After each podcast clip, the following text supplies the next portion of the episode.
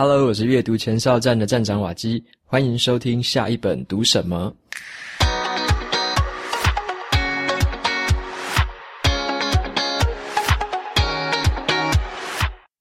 今天要跟大家分享的这本书，它的书名叫做《大声工作法》。那么这本书对我来说非常的有特别的意义。想要在介绍之前呢，我先跟你讲一个故事。我跟这本书是怎么认识的？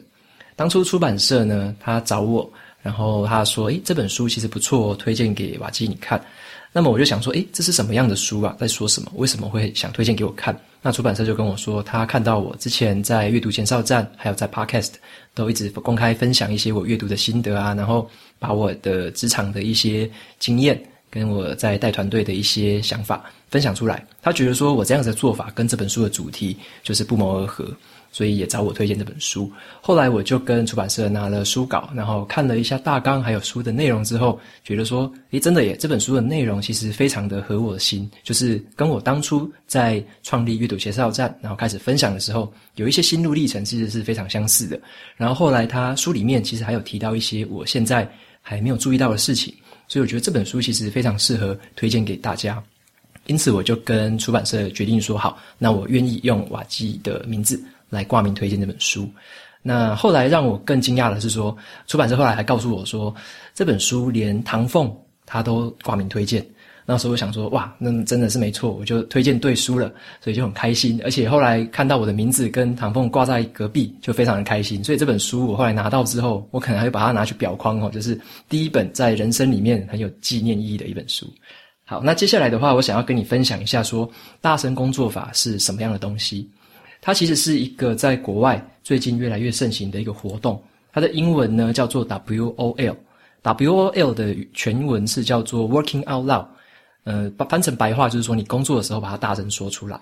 那么作者他说，大声说出来的意思是什么？为什么你要把工作的内容大声说出来？他说，这种方法的核心在在于说，它给予我们一个机会，让我们去贡献我们的一己之长，把我们的这一些工作的经验跟我们的一些想法。贡献给别人，然后也表达出自我。这并不是为了要追求我们自己的人气，或者是出名，那或者是你要炫耀自己很厉害。而这样子的一个方式，其实是为了要帮助别人。我们去贡献我们的一己之长的时候呢，可以让用一种方式，就是对别人很有帮助，而且又很有趣的一些方式，去发挥你自己的潜能。然后当你这样做的时候，你不但可以帮自己塑造一些名声，而且你可以获得很多的机会。还培养出别人对你的信任，还有培养出更多的人脉关系，所以这样子的一个工作方式是比较不同于以往。我们以前可能会觉得说，自己的工作应该是比较，嗯，要自己守住自己的一些专业嘛，不要说都把会的东西分享给别人，啊，这样别人都会了，自己还做什么？所以作者认为说，他这样子的一个方法，呃，可以帮我们在工作的时候。呃，用一种比较成长的心态去做事情，而不是说我把有把我我把我现在有的技能就是藏起来，而不告诉别人。反而他用一种成长的心态去让我们在工作的时候做一些公开的分享。然后你公开分享之后，还会让自己持续的进步，因为你还要学新东西嘛。你学了新东西，你才会再持续分享。所以你用这种成长的心态去做事情，会让你自己做得更越来越好，然后被更多人看见。那么作者在这本书里面呢，他要解决一个什么样的问题？我觉得这很关键。当初我在看到这本书的介绍的时候，就觉得很心动。像作者他在书本的一开始，他就讲到说，我们人们对于工作的一个认知，其实他发现，在现代的人们，尤其有一个认知越来越严重，因为他发现说，像他们自己做的调查，很多的人他会觉得说，工作就是一个礼拜一到礼拜五一个缓慢的消亡的过程，就是说，嗯、工作好像就是一个行尸走肉的事情，礼礼拜一上班，然后就是。呃，做事情嘛，然后做做做做到礼拜五，好，礼拜五终于要放假了，然后很开心，然后周末狂欢了之后，礼拜一又重新回到了这个轮回，所以这样子的一个工作方式，其实是他也不乐见的，所以他自己呃发展了这一个叫做大声工作法的这个方法，然后把这个活动推广到自己的公司，甚至出来之后，他开始推广到全世界来，那最后写出了这本书，这就是这本书的由来。所以他这本书为了解决我们对于工作这种传统的这个问题，然后希望我们用一个崭新的方式去面对自己的工作，去处理事情。在这本书里面，他有提到的第一个故事，我觉得还不错，我跟你分享看看。他是这种工作方法很好的一个验证。这个人呢，他是一个呃美国人，然后他叫做 Brandon Stanton。他就是很著名的一个 Instagram 上面有一个很很著名的粉砖，这个粉砖叫做 Humans of New York，可能很多人都看过了，就是他会去访谈一些纽约人，然后把他们的照片跟故事分享在 Instagram 上面。这个粉专超级多人追踪的。他当初呢是一个默默无名的摄影师。然后他就是想说，要怎么样让自己的摄影摄影功力进步呢？怎么样让更多人认识自己呢？怎么样闯出一片天？当初他其实也没有想太多，他想到的就是说，我把我自己拍照下来的照片公开分享给大家，然后去问一下大家，我自己拍的怎么样啊？有没有哪边还可以进步的？所以他开始在各个地方去拍一些街景照片，然后去分享出来。后来他到了纽约之后呢，他开始拍一些人物的照片。也开始分享出来，然后他在拍这些人物照片的时候，他就很有兴趣说：“诶，那这个人他背后的故事是什么？他是哪里来的移民呢？或者说他在哪里上班？他曾经有哪一些故事？他旁边带着小孩有什么样的故事？”他就开始去访问这些人。后来他就渐渐的打开自己的知名度，然后也有很多网友给他一些回馈，就是告诉他说：“你可以再去用什么样的设备，用什么样的方式去拍照，增增加自己的一些技巧。”然后去改善自己拍照的一些手法，甚至有些人给他一些写文章的建议，说你在访谈的时候可以怎么样去写，怎么样去问，问哪些问题。所以渐渐的，他就在这个方面越来越熟悉，越来越专精。到最后，他把这个东西发展成一个非常大的一个事业，就是 Humans of New York。这现在的好像年营业额非常的高，而且知名度非常的广，全世界的人几乎都认识这一个品牌了。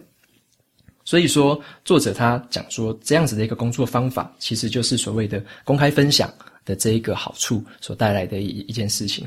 那么我在这本书里面，我看到他有提到五个很重要的一个心态，我们可以去调整自己，在我们的进行工作的时候，可以做一些改变。第一个心态就是说，我们可以要用一个有意义的探索的方式去进行我们的工作，也就是说，他会希望我们在。制定自己的工作目标，或者说你的人生目标的时候，你可以要很有很有怎么讲，很有意识的去寻找这个目标。然后呢，你要去看看说，跟你目标符合的这些人是谁，然后这些人他们现在在做什么事情，他们做的哪些事情跟你的目标相符。那么第二，再来再来就是说，你要去看这些人他们曾经有哪些经验，他们分享过哪些经验。接着你会去看说，在这些经验里面你自己学到了什么，你从他们身上看到了哪些事情。对你有什么启发？好，那这就是很有意义的探索。你要开始去往外看，而不是单纯看在你眼前的工作而已。好，那再来第二个作者讲的就会是增加你的人脉关系了。人脉关系，我们一般都会想到说，好像要去攀关系什么的。其实作者说并不是这样。有一个说法，可能你也有听过，就是说我们的我们人嘛，本身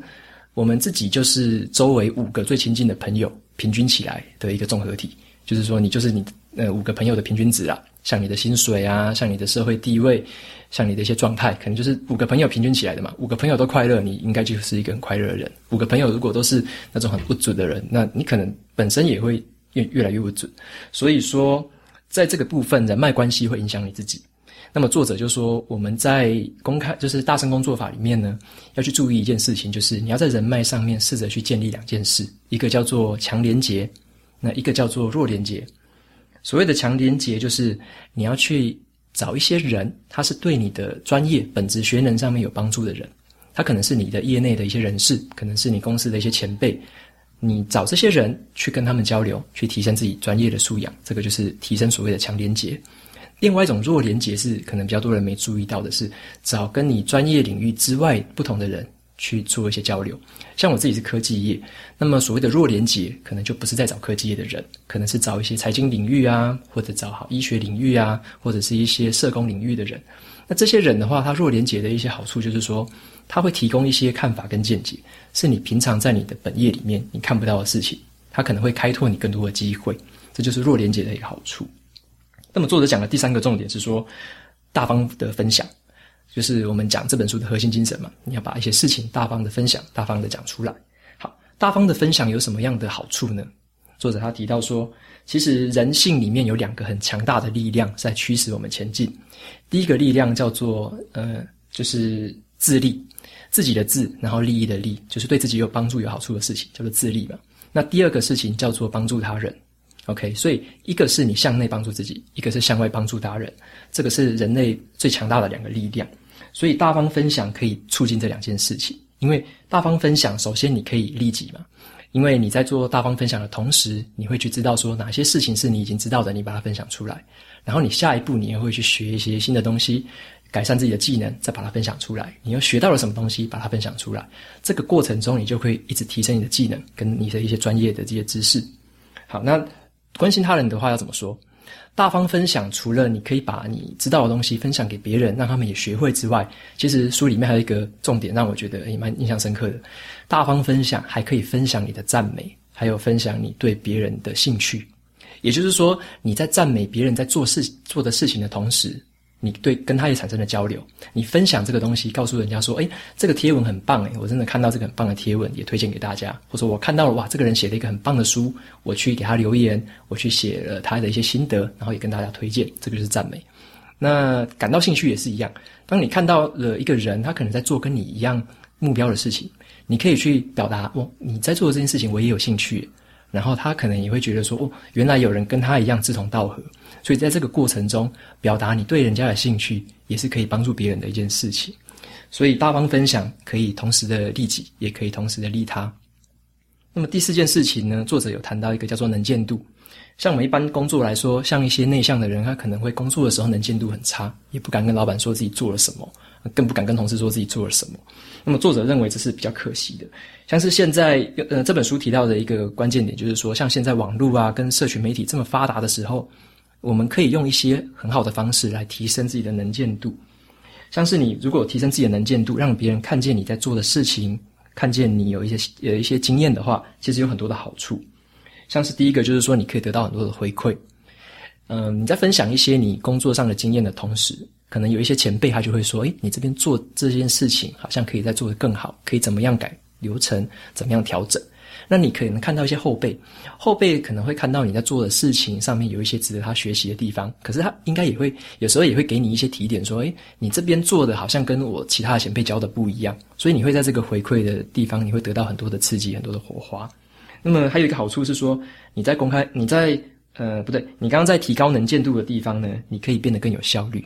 为什么说我们提高能见度还可以更有效率？因为像我们在工，如果你分享的是一些工作上的流程、一些手手法的话，其实，在刚刚讲的回馈之后，你做了一些修正，你就可以把这些流程修得更顺，把一些手法修得更好。其实变相的就是比较间接的提高了你自己的工作效率。最后一个是说，你在提高能见度的同时。很多的时候，你会更喜欢自己的工作，因为你在分享跟提高能见度的同时，你让别人看见了你，让别人肯定了你，然后你自己做出了修正，自己再继续成长。那在这个过程中，你会越来越喜欢你自己在做的事情，因为你觉得这是有价值的，对别人有帮助，对自己也有帮助的，所以你会变得越来越喜欢工作。那么最后一个作者提到第五个重点是说，要有一个成长的心态。所谓的成长心态，其实很重要的是说。我们要保持一个想法，就是说，并不是要让自己变成最优秀，或者说顶尖、超级棒的那种人，而是你要让自己有一个心态，是说，我要让自己变得越来越好。像是我自己很喜欢的一句话，也分享给你。我一直也有跟大家说过，这句话就是说，嗯，我们要跟自己昨天来比较，而不是跟那一些比我们年轻，然后跟我们生活截然不同的那些年轻人比较。所以重点是比昨天的自己更好，而不是去跟其他人比较。好，这边是我觉得还不错的地方，就是你透过跟自己的比较，让自己慢慢的成长，慢慢的学会。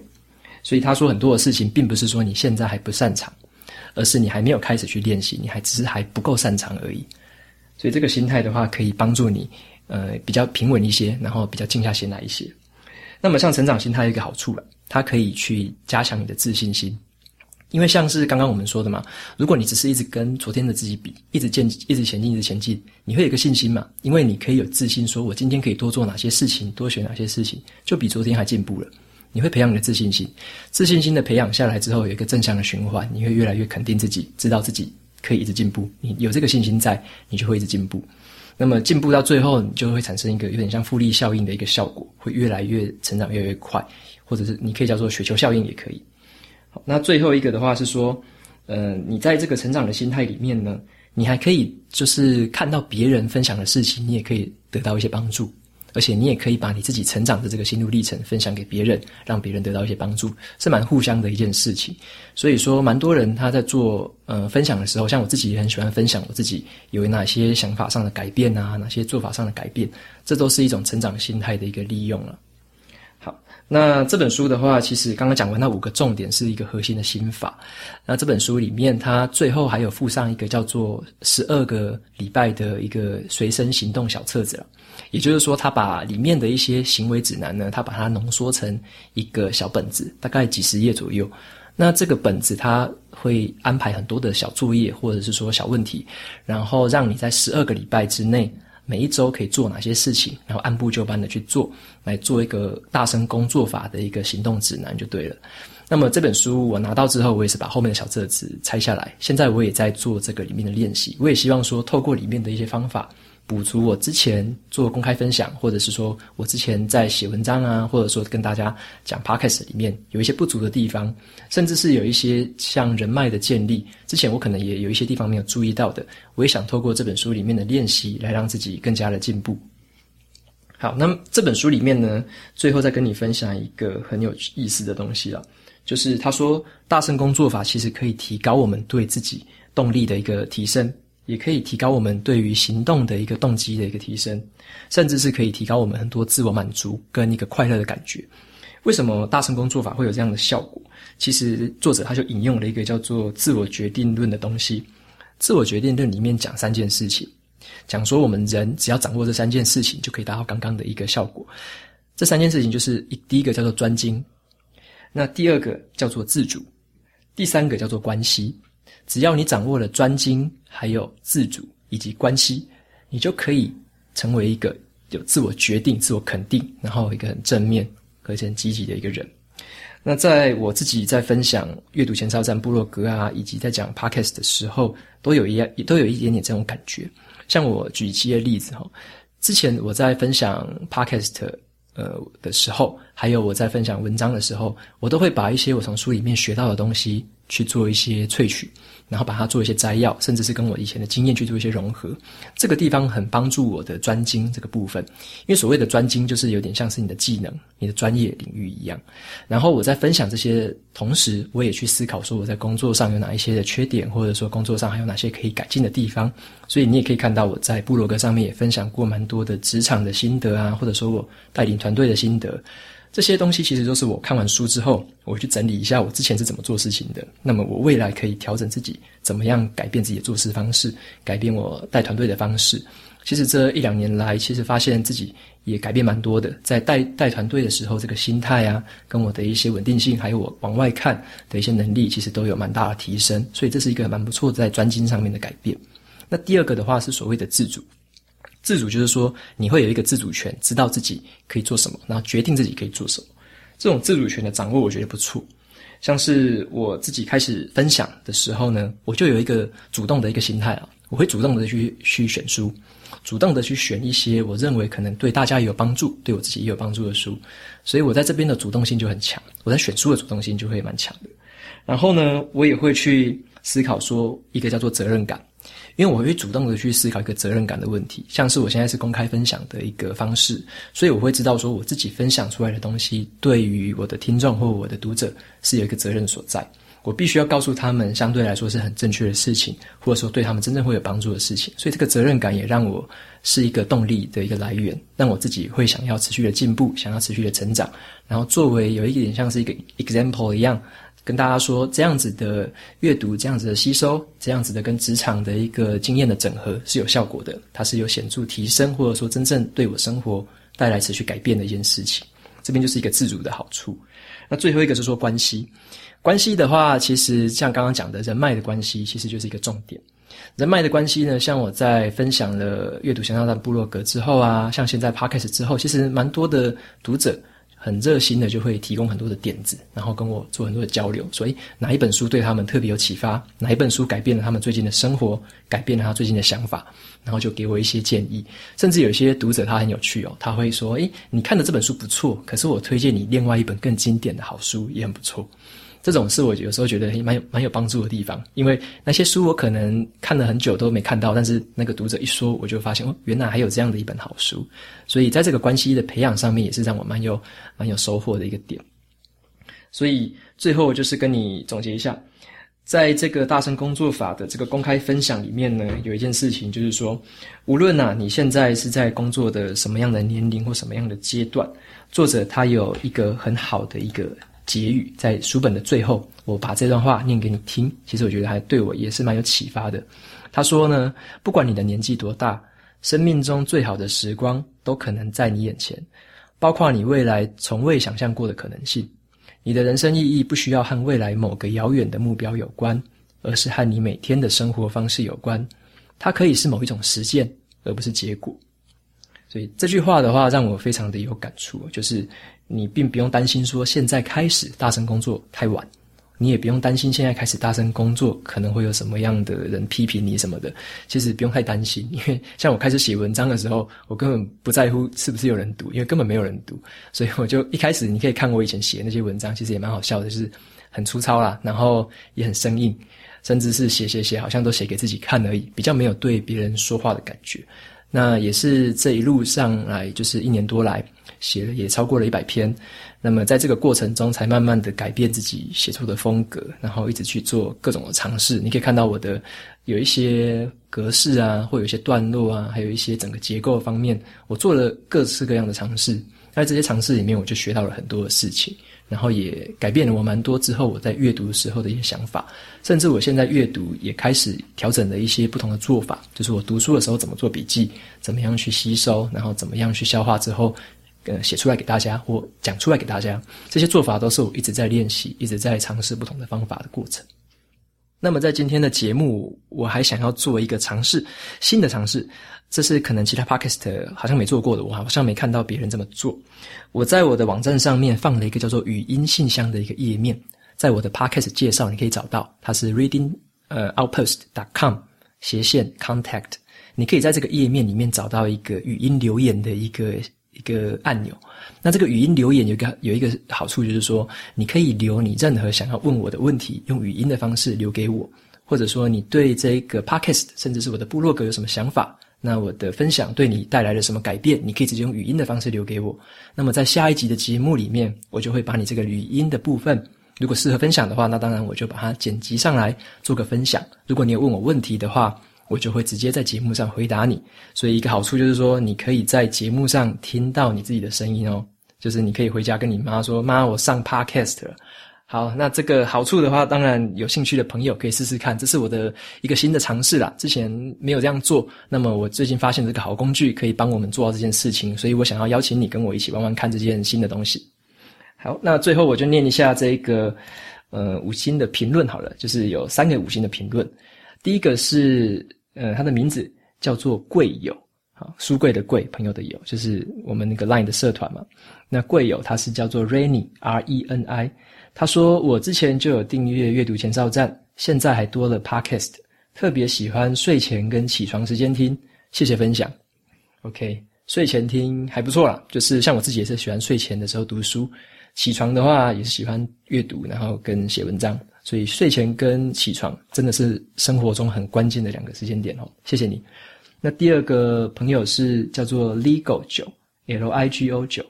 他说简单的导读，有一些书会因为你的介绍让我想去看它，谢谢。好，那这边也达到了我分享的目的嘛，就是我很希望大家可以多读一些好书，那甚至是找一些自己领域外的书来读，刺激自己的思考，造成一些改变。那么最后一个。那个朋友，他的评论是，他的名字是叫做 Apple John。好，Apple John 他说，瓦基推荐的每一本书他都想看。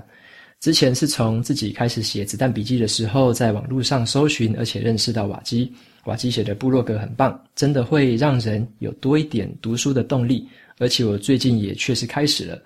因为一整天都是盯着电脑、盯着手机，眼睛很累，又懒得看部落格的文字，因为字很多，写的真的很详细。后来偶然发现有 Podcast，觉得真的是太棒了，而且每次推出新的单元就很期待，一定点开来听。尤其是开车的时候，利用零碎的时间。然后之前都是用 Spotify 听的，后来发现 Apple Podcast 也有，一定要来上面给你留五星的评论，加油打气。好，非常感谢这位朋友的留言，这个也让我就是后来我推出 Podcast 之后，我才重新的去思考说，原来我之前旧的观念呢、啊，我以为说分享文章就够了，后来才发现很多的朋友跟我说，诶，其实分享 Podcast 很棒诶，为什么？因为他们根本没有那么多时间看我的文章，像我的文章有时候一写就是可能三千字、四千字，甚至我还写过五千字的，我喜欢写比较多的啦，因为我觉得短的没意思嘛，有多一点才会有一点。新的思考，所以像他们有分享说，我如果用讲的话，其实他们有时候用一些零碎的时间可以听，这也让我蛮开心的。就是用不同的管道，那也帮助到他们，然后也让他们可以认识更多的好书。这也是我之前在推出 Podcast 前，真的从来没有想过的事情，也很开心。这个我们会持续的做，然后会持续的推荐给大家更多的好书。OK。那么今天的节目，如果你喜欢的话，我分享的东西对你也有帮助，欢迎追踪下一本读什么，也到 Apple Podcast 上面帮我留下五星的评论还有留言，推荐给其他有需要的读者。我每个礼拜呢，也会在阅读前哨站的部落格还有 FB 粉专上面分享一篇文字版的读书心得，喜欢的话别忘了去追踪，还有订阅我的电子报，这是对我最好的支持。好的，下一本读什么？我们下次见，拜拜。